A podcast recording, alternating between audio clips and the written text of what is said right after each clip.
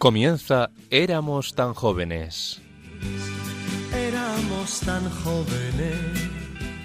El programa de la Pastoral de los Mayores dirigido por el padre Nacho Figueroa.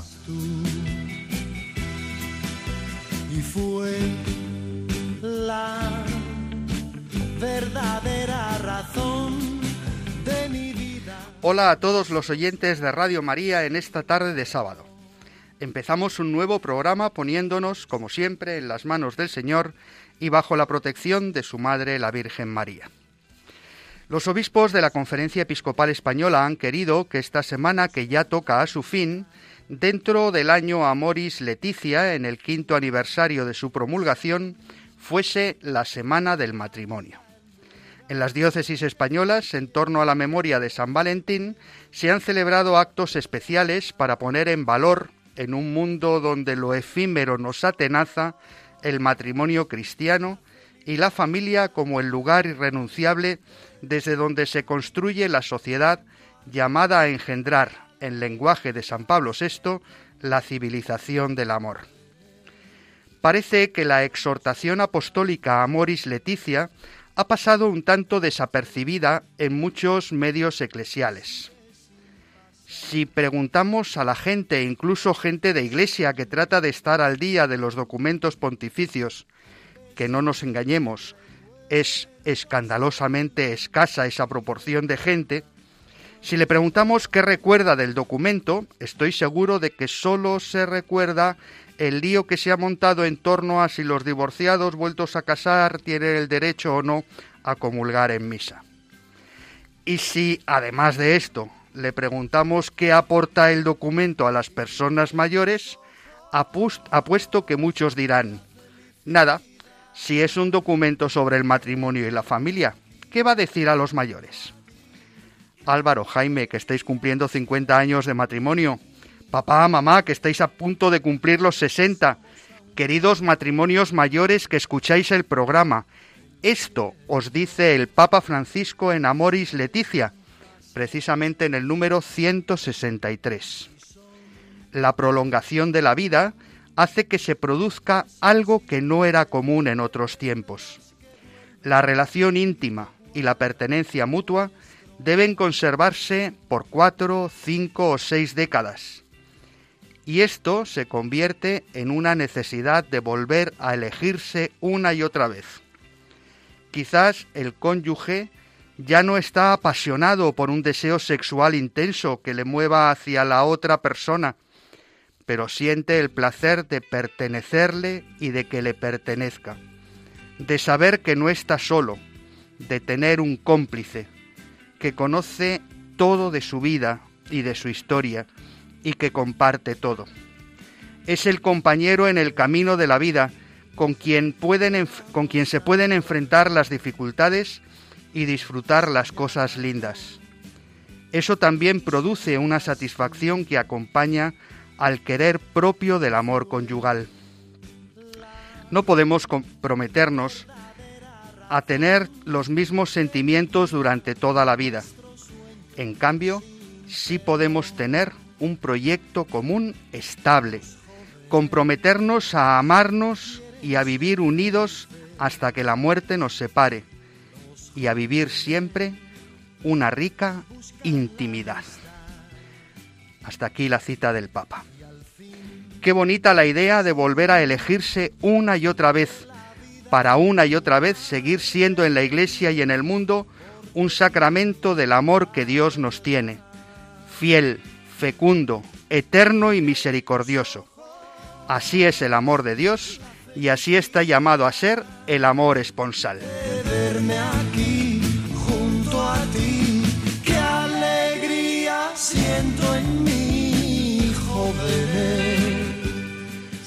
Precisamente para apoyar a las familias en la transmisión de la fe a los más jóvenes y para colaborar en la experiencia personal y comunitaria del encuentro con el Señor, ha surgido en Torrelaguna, un pueblo de Madrid, recordado por ser la patria del cardenal Cisneros y de Santa María de la Cabeza, esposa de San Isidro Labrador, una iniciativa de quien de la que nos hablará don Francisco Javier Martínez Fernández, gerente de la Fundación Hermanas Montalbán. Estamos también a pocas semanas del cuarto centenario de la canonización de San Felipe Neri, San Francisco Javier, San Isidro Labrador, San Ignacio de Loyola, cuya biografía y espiritualidad hemos estado recordando en anteriores semanas, y Santa Teresa de Jesús. Con motivo de este aniversario nos proponemos conocer la vida y la obra de la Santa Andariega, y quién mejor que una hija de Santa Teresa para hablarnos de ella. La Madre Olga de la Cruz, carmelita descalza y priora del monasterio de San Ignacio Mártir y la Madre de Dios en Loeches, Madrid, se convertirá desde hoy y durante las próximas semanas en nuestra guía para saborear la espiritualidad teresiana. Hace unos programas, Victoria Pascua, directora de Prestur Peregrinaciones, nos hablaba de Burgos y en Burgos de Santa Águeda, y nos prometió que en otro programa nos hablaría de Sicilia, en concreto de Catania, la patria de Santa Águeda, y de paso de una ruta martirial que se presenta muy interesante. Hoy cumplirá sus promesas. Álvaro Medina nos ayudará a profundizar en nuestra condición de bautizados, profundizando en un tema apasionante, la fe recibida en el bautismo y la fe vivida en la amistad con el Señor. Jaime Tamarit sazonará nuestro menú con unas gotas de música relacionada con estos temas y también queremos que participéis activamente en nuestras cocinas. Podéis mandar vuestros audios al WhatsApp 634 423 664 o al correo del programa éramos tan jóvenes arroba. Y si no tenéis internet, recordad, en nuestra dirección postal es Radio María, éramos tan jóvenes, Paseo de Lanceros 2, primera planta, 28024 Madrid. Nos acompañan desde el control de sonido los nunca suficientemente ponderados Alicia Figueroa y Javier Pérez. Estamos en Radio María, os habla el padre Nacho Figueroa y esto es Éramos tan jóvenes. Y al fin son de la vida el lugar que prefiero porque tienen cada programa, Jaime Tamarit nos deleita con piezas musicales que nos ayudan a profundizar en los temas que tratamos. Jaime, ¿qué nos traes hoy? En estos días de tiempo ordinario, en los que se proclaman los evangelios que nos narran la predicación de Jesús en su recorrido por Galilea, enternece su mirada amorosa hacia las gentes sencillas a las que va explicando con parábolas una doctrina basada en el amor a Dios y al prójimo. Esta imagen la expresa el propio Jesús con la imagen del buen pastor que cuida de sus ovejas y que ya aparece insinuada en el Salmo 23. A este salmo le puso música Juan Sebastián Bach en su cantata número 85, Yo soy el buen pastor como muestra de lo que la música llega a expresar, oímos una coral para soprano titulada El Señor es mi fiel pastor y que dice así El Señor es mi pastor fiel, en él confío plenamente, a los pastos conduce a su pequeña oveja, a las bellas y verdes praderas.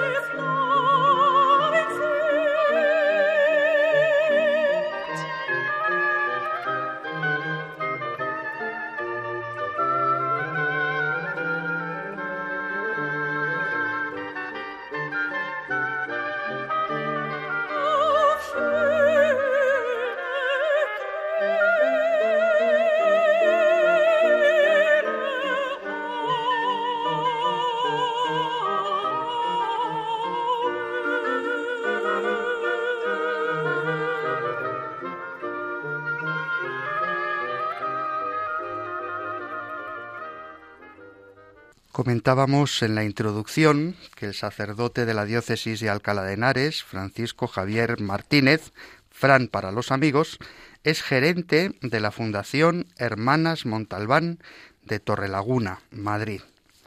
Buenas tardes, querido amigo. Muy buenas tardes, Nacho y amigos de Radio María. Qué alegría poder estar con vosotros. Oye, cuéntanos qué es esto de la Fundación Hermanas Montalbán, cuál es su origen, a qué se dedica. Háblanos un poquito. Bueno, pues la Fundación Hermanas Montalbán es una fundación que nace en torno a 1910, ya hace más de 100 años, y nace en Torre Laguna con el deseo de dos hermanas, Isabel y Benita Montalbán, pues de poner a su pues el patrimonio que tenían de la familia pues para ayudar a los niños más desfavorecidos de Torrelaguna para que tuvieran una formación reglada, un, un, colegio que en aquel momento pues no había en aquella zona. Y entonces encomiendan aquella tarea tan apasionante a las carmelitas vedrunas, que han estado allí atendiendo aquello pues hasta el año 2020, que ya tuvieron que dejarlo, y en la última parte, en la última parte desde 1990, eh, aquel colegio se convierte en una casa de convivencias donde han estado pues celebrando Pascuas, encuentros, convivencias, un montón de, de chavales, de colegios y de grupos de toda esta zona, ¿no? Así que es un lugar precioso con una gran historia y preciosa historia, Nacho. Qué maravilla. Oye, ¿y en qué condiciones se encuentra ahora la casa de convivencias? Bueno, eh, claro, como todos los edificios, pues van sufriendo un deterioro y aunque las hermanas carmelitas han estado haciendo una tarea de conservación maravilloso, sin embargo, pues se ha quedado un poco obsoleta la casa y bueno, pues hay que adaptar también a las nuevas normativas de seguridad y de accesibilidad. Entonces, bueno, digamos que es un edificio precioso y con un gran potencial, pero que ahora mismo está pues como un poco envejecido, ¿no? Sí. Oye, volvemos a la fundación. Eh, esta fundación es una fundación eclesiástica, eh, tiene algo que ver la diócesis de Alcalá, la conferencia episcopal. Eh, cuéntanos. Bueno, la fundación es una fundación civil, pero es verdad que cuando la crean Isabel y Benita Montalbán quieren pues que esté siempre con la custodia del obispo que fuera, ¿no? En aquel momento era Madrid Alcalá, pero quisieron que siempre estuviera el obispo de Alcalá pues cuidando de aquello y que estuviera también muy presente el párroco de Torlaguna, ¿no? De modo que esa es la vinculación que la Fundación Hermanas Montalbán tiene con nuestro obispado y con nuestro obispo, pues que siendo cosas distintas, pues está como bajo el paraguas del cuidado de, de nuestro obispo y del obispado de Alcalá, ¿no? Y ahí te han puesto de gestor, ¿verdad? Ahí estoy, sí, tengo la alegría de, de, poder servir ahí un poco, pues con otros sacerdotes, entre otros nuestro obispo, nuestro vicario general, el párroco de Torlaguna y algunos laicos, pues para, para ser el motor de aquella iniciativa tan preciosa y ahí, ahí estamos, ahí estamos. Oye, ¿y qué pretendéis hacer ahora en la casa, en el estado en que está? Bueno, un proyecto, Nacho, que, que a mí me emociona mucho compartirlo porque eh, en nuestra diócesis y en la zona en general hay mucha necesidad de tener lugares para el encuentro con Dios, o sea, para, de casa de espiritualidad. Eh, hay muchos movimientos que necesitan hacer retiros, ejercicios, convivencias, hay colegios que necesitan, parroquias, y entonces, pues eh, lo que nos gustaría es adecuar aquella casa, que es una maravilla, son como más de 3.000 metros de casa, adecuarla para que fuera una casa de espiritualidad. Eso sería como uno de los dos proyectos que vamos a hacer. Una casa de espiritualidad, como todos sabemos, pues es un lugar para el encuentro con Dios, uno solo o en comunidad. ¿no? Esa sería la parte espiritual. Luego hay otra parte también muy bonita, y es que como cuando se funda la, la obra pía, eh, Isabel y Benita tienen ese deseo tan importante de ayudar a los, a los chavales del pueblo, ¿no? a los niños, a los adolescentes, pues queremos rescatar eso, que en el fondo nunca se perdió, porque las carmelitas siempre cuidaron mucho de este tema.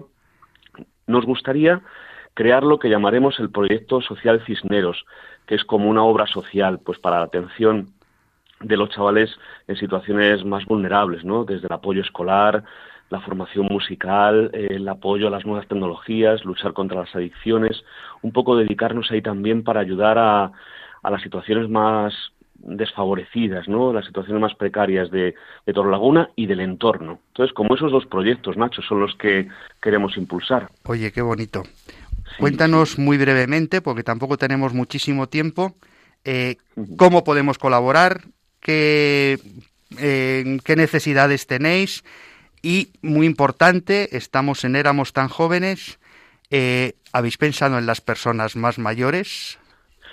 Pues eh, claro que sí, claro que sí, es una gran pregunta, pero y me alegro que me la hagas, claro que hemos pensado en ellos.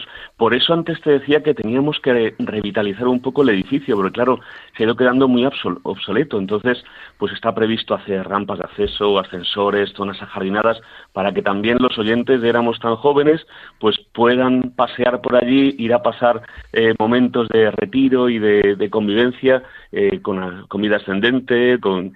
y entonces ¿Cómo podemos? Pues parece un tópico, pero es que lo más importante es la oración, ¿no? Yo, ahora que estoy hablando contigo, tengo delante de mí la Virgen María. Le digo, María, esta obra es tuya. Entonces, lo más importante que pidamos a la Virgen que esto salga adelante para que muchas personas allí puedan encontrarse con su hijo.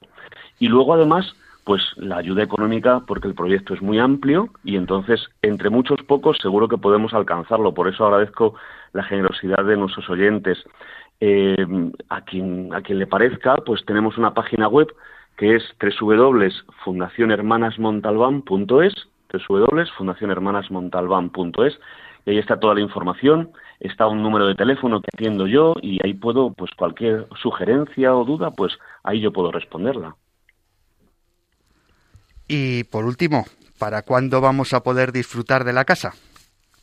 Bueno, pues aunque la casa tiene es muy grande, la vamos a hacer por fases y como con mucha ilusión queremos que ya en estos meses próximos, quizá a principios del año 23, del año que viene, podamos disponer ya de una primera fase que consistiría en una serie de habitaciones como para 60 personas, una gran iglesia preciosa, unas capillas, salas de reunión, el comedor de la cocina, Así que si Dios quiere y tenemos la gracia de Dios y el dinero, quizá para inicio de 2023 podamos invitar a todos a la inauguración de aquella casa de espiritualidad Cardenal Cisneros. Muy bien, pues recordamos, podéis encontrar más información en la página www.fundacionhermanasmontalbán.es y también en un teléfono móvil 611-652-703, donde el Padre Fran os atenderá con toda la amabilidad del mundo. Eh, querido amigo, muchas gracias. gracias a vosotros. Pues que Dios bendiga este proyecto tan interesante y que está al servicio de toda la Iglesia. Que nos un abrazo. allí. Gracias, un abrazo. Hasta pronto. Hasta pronto. Adiós, adiós.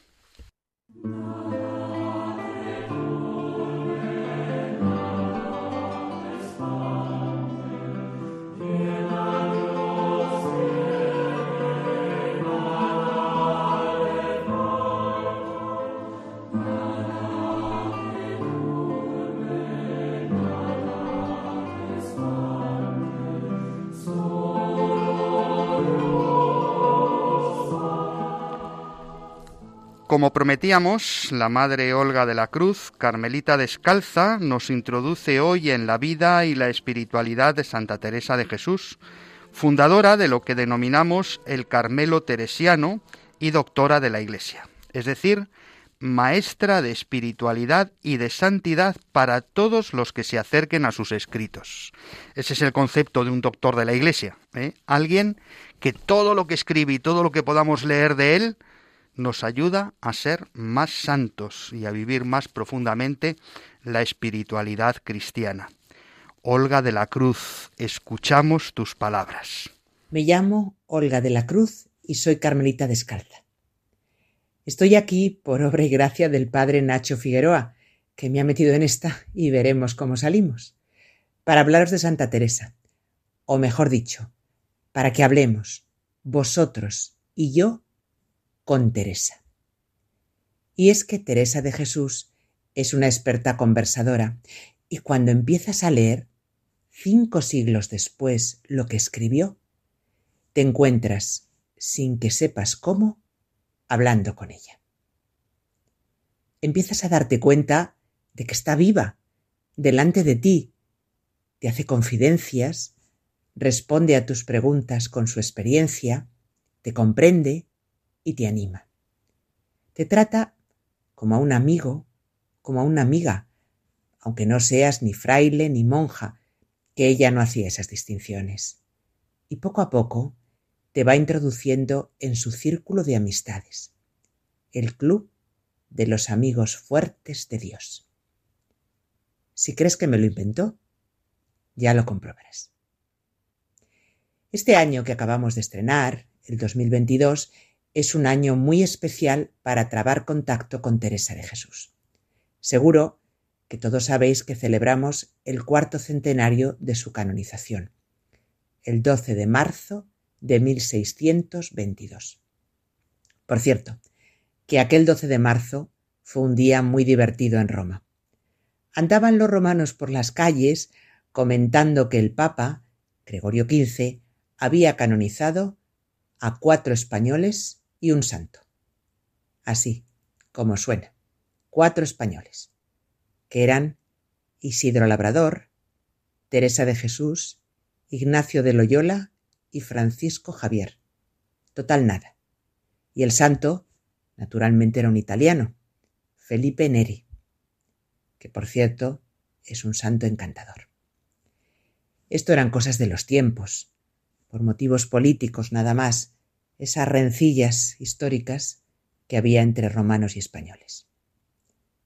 En estos días me estoy preguntando algo, bueno, que ya sé que es imposible, pero ¿qué diría Teresa de Jesús al verse subida a los altares?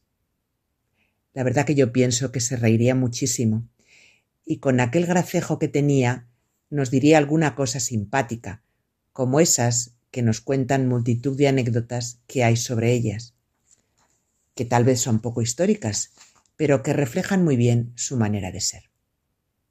Teresa era muy salada, nos lo dicen sus contemporáneos y lo podemos ver si leemos sus cartas.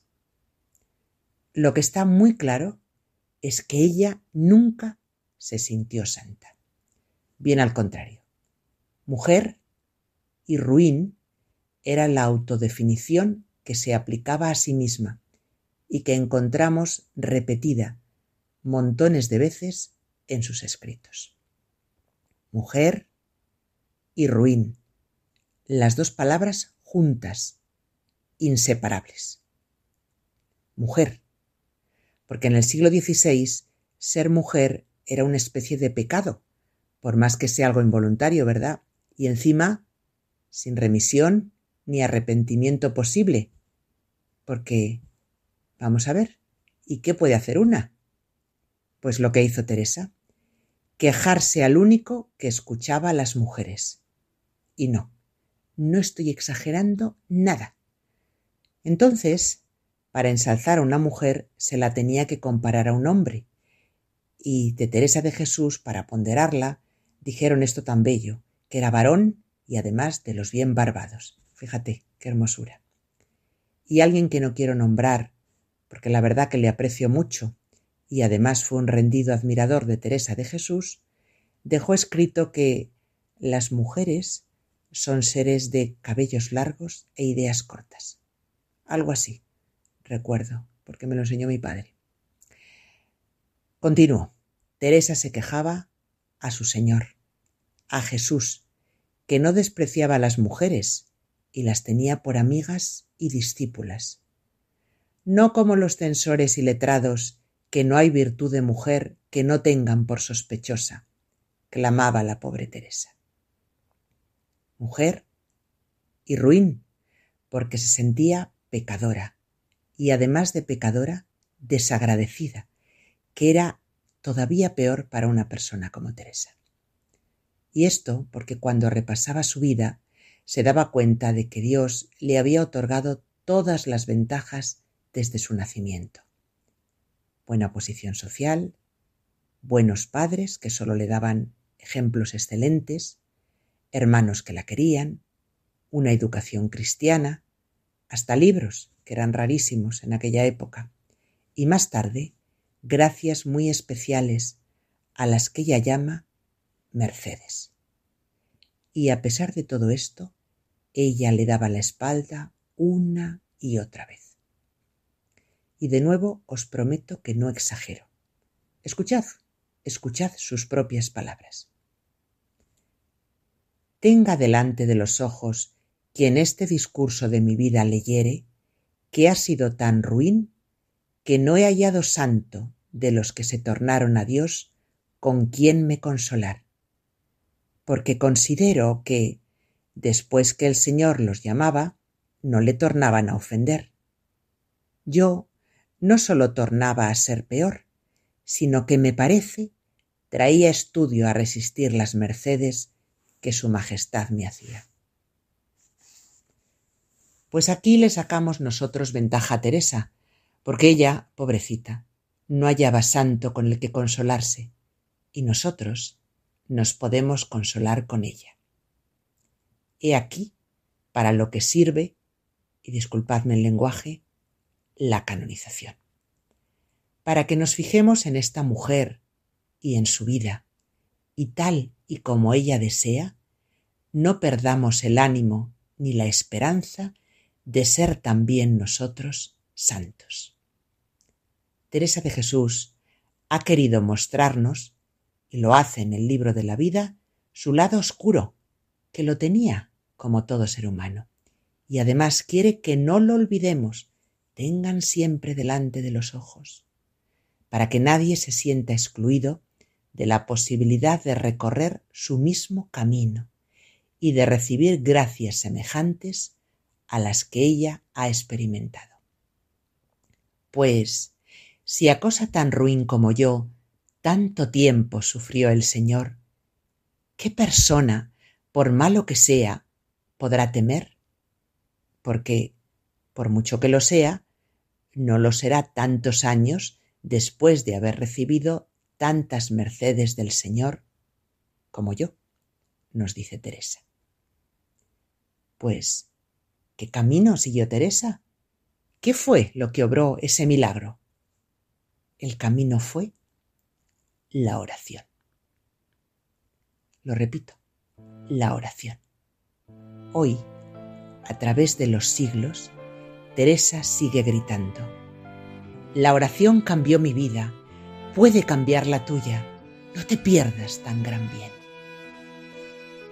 Pues de esto es de lo que vamos a tratar si es que te animas a unirte a nosotros el próximo día. Y ahora terminemos ya con uno de sus más famosos poemas que podemos orar. Nada te turbe, nada te espante, todo se pasa, Dios no se muda, la paciencia todo lo alcanza, quien a Dios tiene, nada le falta. Solo Dios basta. Repítelo un poquito hoy. Deja que cada frase te penetre hasta el fondo. Nada te turbe.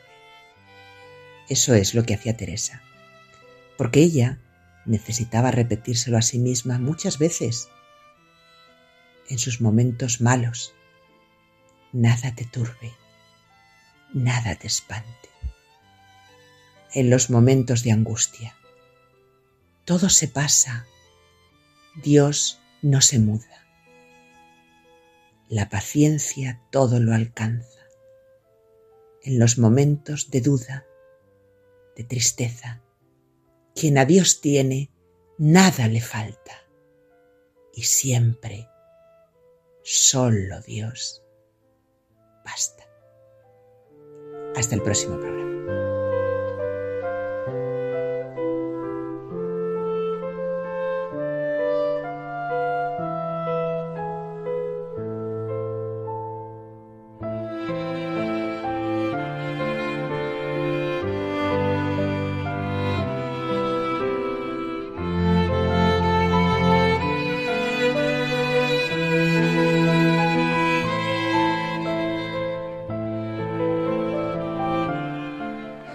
Muchas gracias, querida Olga de la Cruz, Carmelita Descalza. Creo que hablo en nombre de todos si digo que esperamos con ansia la segunda entrega. Nos pasaríamos horas escuchándote. Seguimos en Radio María, en este espacio que se llama Éramos tan jóvenes, en esta tarde de febrero, esperando vuestros mensajes al WhatsApp 634 423 664. Entre las predicaciones de Jesús sobresale el Sermón de la Montaña, en la tradición de Mateo o el Sermón del Llano, en la tradición de San Lucas. Ambos evangelistas nos muestran a Jesús que se dirige a la muchedumbre que le sigue y le revela el verdadero sentido de la justicia en la tierra. Revela el sentido de la vida y transmite consuelo a los que sufren porque encontrarán la justicia que da sentido a sus vidas. El texto de este maravilloso sermón lo podemos escuchar cantado por la Escuela Antigua grupo fundado en 1984 y dedicado a la investigación del canto gregoriano. Sus componentes se formaron como niños de coro en la escolanía de la Abadía de Santa Cruz del Valle de los Caídos.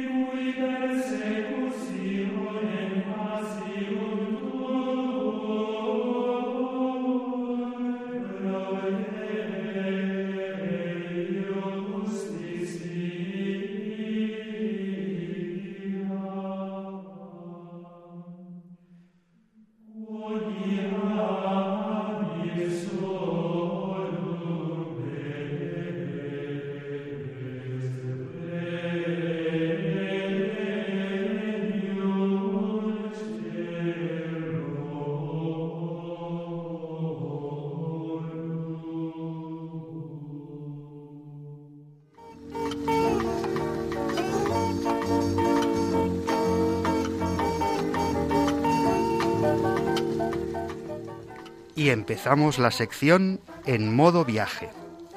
Buenas tardes, Victoria. ¿A dónde nos llevas? Muy buenas tardes, Nacho. Buenas tardes a todo el equipo y, por supuesto, a nuestros queridos oyentes de Radio María.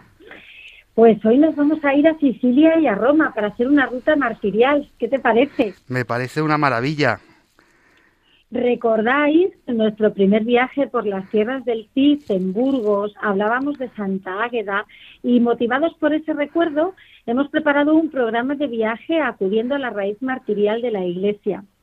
En Sicilia, tierra donde San Pablo anunciaría la buena noticia, antes de ser martirizado recordaremos a Santa Águeda y Santa Lucía. Y en Roma recordaremos junto al martirio de los santos Pedro y Pablo otros lugares martiriales como el Coliseo o las catacumbas, lugares de confesión de fe. Oye, qué maravilla, porque yo creo que es algo que no caemos suficientemente en la cuenta de que las grandes peregrinaciones nacieron siempre a lugares martiriales, a la tumba de Jesús, a la tumba de Santiago, a la tumba de Pedro, de Pablo, y eh, después de esa primera generación de apóstoles, a las tumbas de los mártires que iban siendo sacrificados ¿eh? por defender la fe cristiana, con lo cual la Iglesia empieza a peregrinar y empieza a construirse a partir del culto a los mártires. ¿eh? Así que me parece muy interesante. Eso es, eso es. Pues háblanos un poquito de pues, Sicilia. Os cuento entonces. En Sicilia, Sicilia es la isla más grande del Mediterráneo, es donde comenzamos nuestro viaje, con una rica historia que representa la meta ideal para los amantes del mar y de la cultura que se refleja en sitios como el Valle de los Templos, ruinas bien conservadas de siete templos griegos monumentales de estilo dórico y en los mosaicos bizantinos de la Capilla Palatina, una antigua capilla real en la ciudad de la capital, de Palermo. En el extremo este de Sicilia se encuentra el Monte Etna, uno de los volcanes activos más altos de Europa. Oye, y a mí me da la impresión de que nos estás hablando ya de un viaje, tú estás preparándonos eh, con fechas, con todo. Eh, todo. Cuéntanos, cuéntanos, ¿qué nos estás preparando para que podamos empezar a hacer la maleta? Pues efectivamente, como decías, empezaron las peregrinaciones y gracias a Dios yo creo que ya podemos empezar las peregrinaciones. Así que hemos preparado con mucha ilusión un viaje que va desde el 30 de abril al 7 de mayo, ocho días, en el que comenzaremos por Sicilia y concluiremos en Roma. Iremos combinando los lugares de referencia martirial con lugares más culturales, porque en Sicilia, que formó parte de lo que se llamaba la Magna Grecia, conserva lugares muy bien conservados. El primer sitio que visitaremos será Taormina, que se halla en un balcón sobre el mar, enfrente del volcán Etna. Es un centro turístico muy importante desde el siglo XIX Posee magníficas playas accesibles mediante teleférico y un patrimonio histórico muy rico cuyo máximo exponente es el célebre Teatro Grecorromano, desde donde podremos asistir a un magnífico paisaje formado por el Egna, la bahía Giardini, Naxos y el mar Jónico. Además, se conserva un castillo árabe que ocupa el lugar de la antigua ciudadela.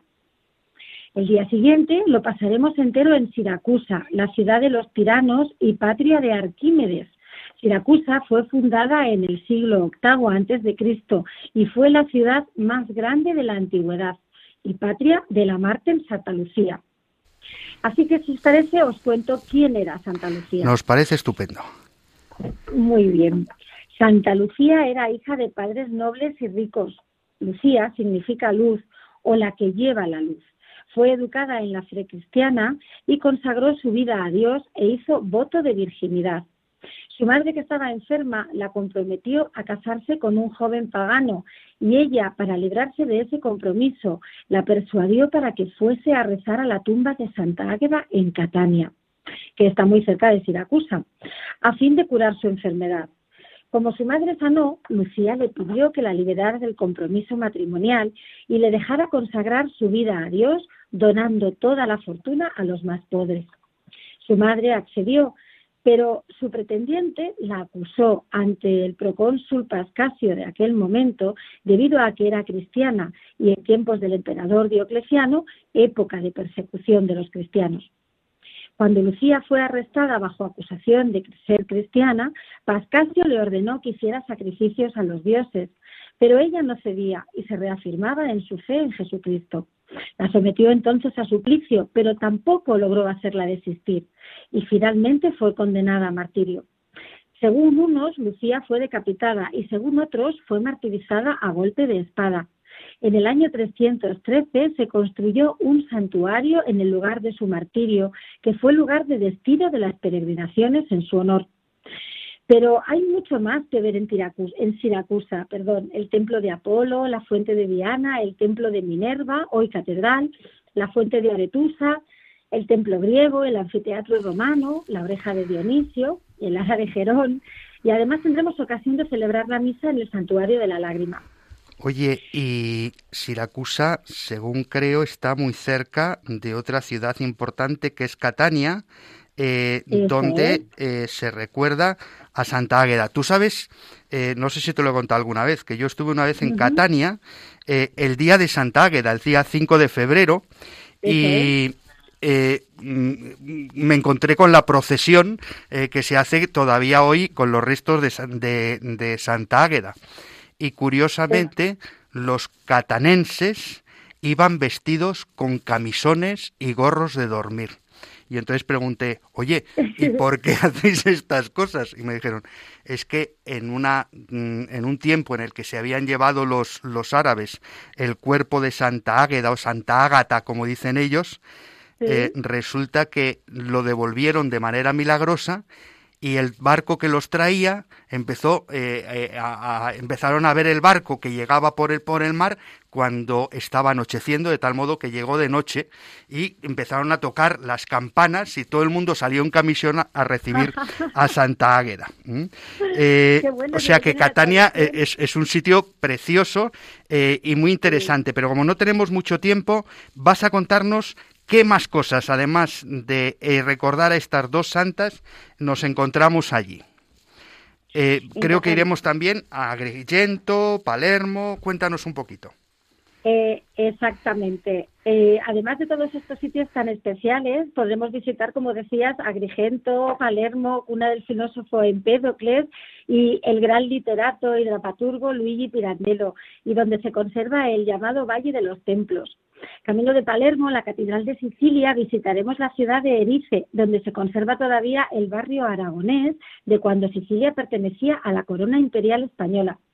En las inmediaciones de Palermo visitaremos también Monreale con una maravillosa visita de la Consa d'Oro y donde visitaremos también, como no, su catedral y celebraremos la Eucaristía, conocida por sus mosaicos bizantinos y su claustro maravilloso.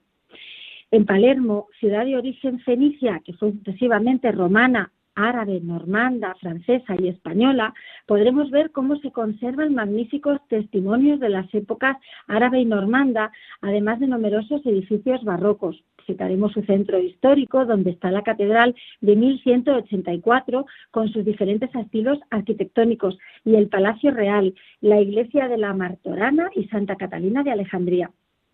Todo eso. Pues eh, una maravilla. Si te parece, vamos a dejar la segunda parte de nuestro viaje para el próximo programa. Y hablaremos pues del vuelo a Roma, hablaremos de lo que vamos a visitar a Roma y hablaremos también de los lugares martiriales de Roma. Porque ahora está muy de moda de hablar, eh, hablar de la iglesia de las catacumbas y a lo mejor no lo estamos diciendo demasiado bien. Si te parece, lo dejamos aquí y hablamos el próximo día de los lugares martiriales romanos que podremos visitar según creo 4, 5, 6, 7 del mes de mayo. Victoria, muchas, muchas gracias, como siempre. Un abrazo muy fuerte. Muchas gracias a todos. Y aquellos que quieran información de este maravilloso viaje, que nos escriban al mail del programa éramos tan jóvenes arroba radiomaria.es o al WhatsApp 634 423 664. También en Siracusa, además de la memoria de Santa Lucía, hay un santuario muy importante que es el de la Virgen de la Lágrima. No podemos terminar sin una loa a la Virgen María que seguía a Jesús y guardaba todas estas cosas en su corazón. Ella es nuestra intermediadora y puerta de la misericordia. Escuchemos este precioso motete del maestro Guerrero, músico español del siglo XVI que nació y vivió en Sevilla y recorrió toda Andalucía. Este precioso motete a la pureza de Nuestra Señora reza así. Eres toda pureza, María, y el pecado original no está en ti. Tú, la gloria de Jerusalén, tú, alegría de Israel, tú, honor de nuestro pueblo, tú, abogada de los pecadores. Oh María, Virgen prudentísima, Madre clementísima, ruega por nosotros, intercede por nosotros ante nuestro Señor Jesucristo.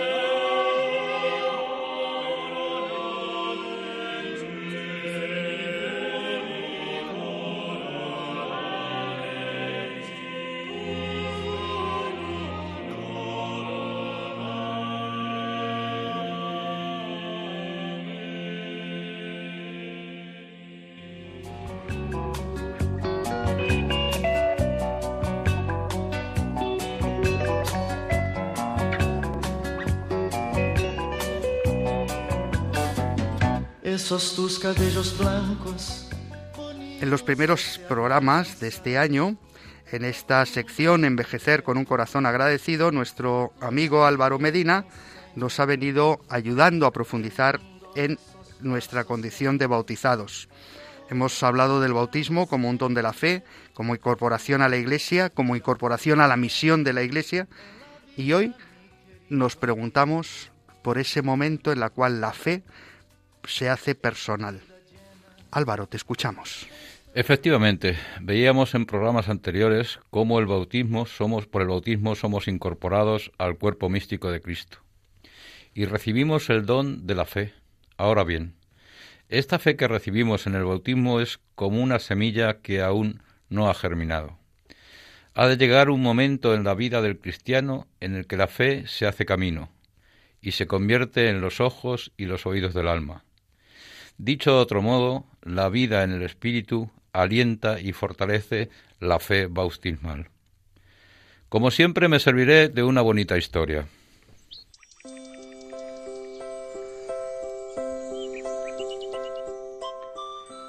Había una vez un niño pequeño que quería conocer a Dios. Sabía que había que hacer un largo viaje hasta donde Dios vivía, por lo que preparó una mochila con panecillos y zumos de fruta y emprendió ilusionado el camino. Cuando había recorrido casi tres manzanas, se encontró con una viejecita que estaba sentada en el parque observando a las palomas. El niño se sentó junto a ella y abrió su mochila. Estaba a punto de beberse un zumo cuando se dio cuenta de que la viejecita parecía hambrienta. Entonces le ofreció un panecillo. Ella lo aceptó muy agradecida.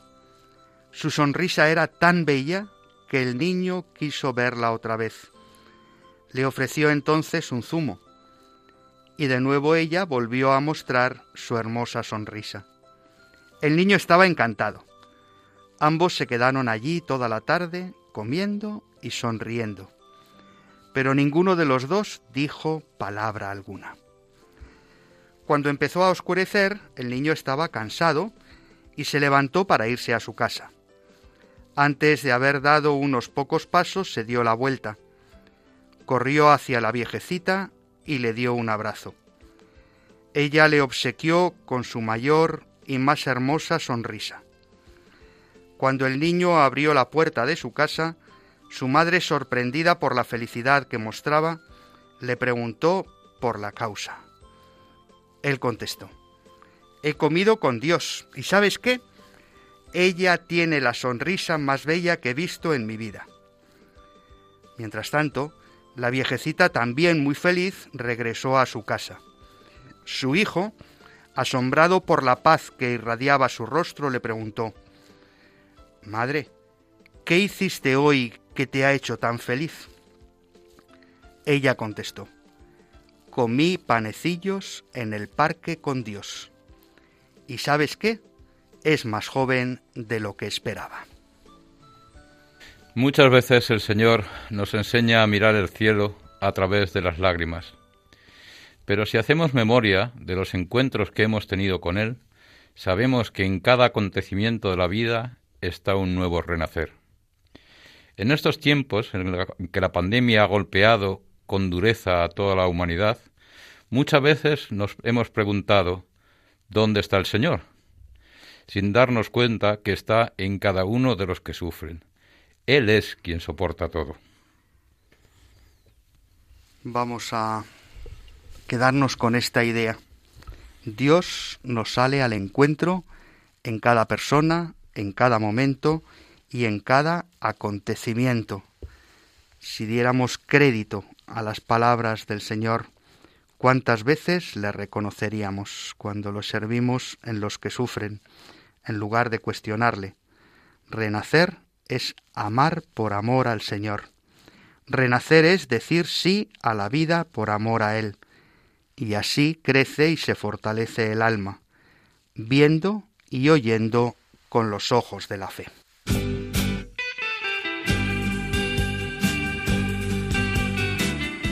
Podemos quedarnos con este mensaje. por muy mayores que seamos, nuestro camino de la fe no ha concluido. Solo el día que pasemos el umbral del cielo, la fe ya no será necesaria, porque veremos a Dios tal cual es.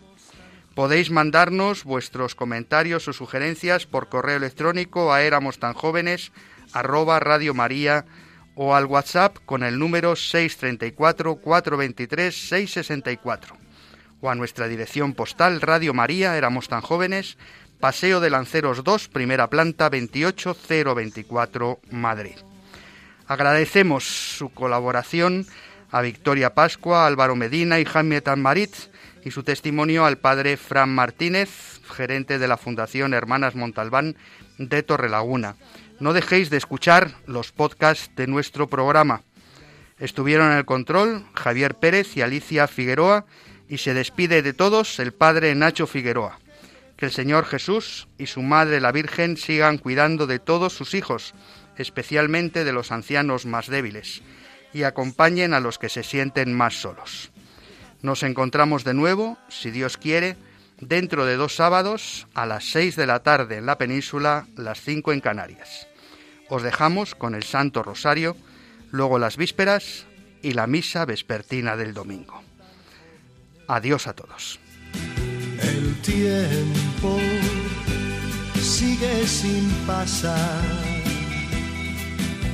y son han escuchado Éramos tan jóvenes con el padre Nacho Figueroa. Nuestro amor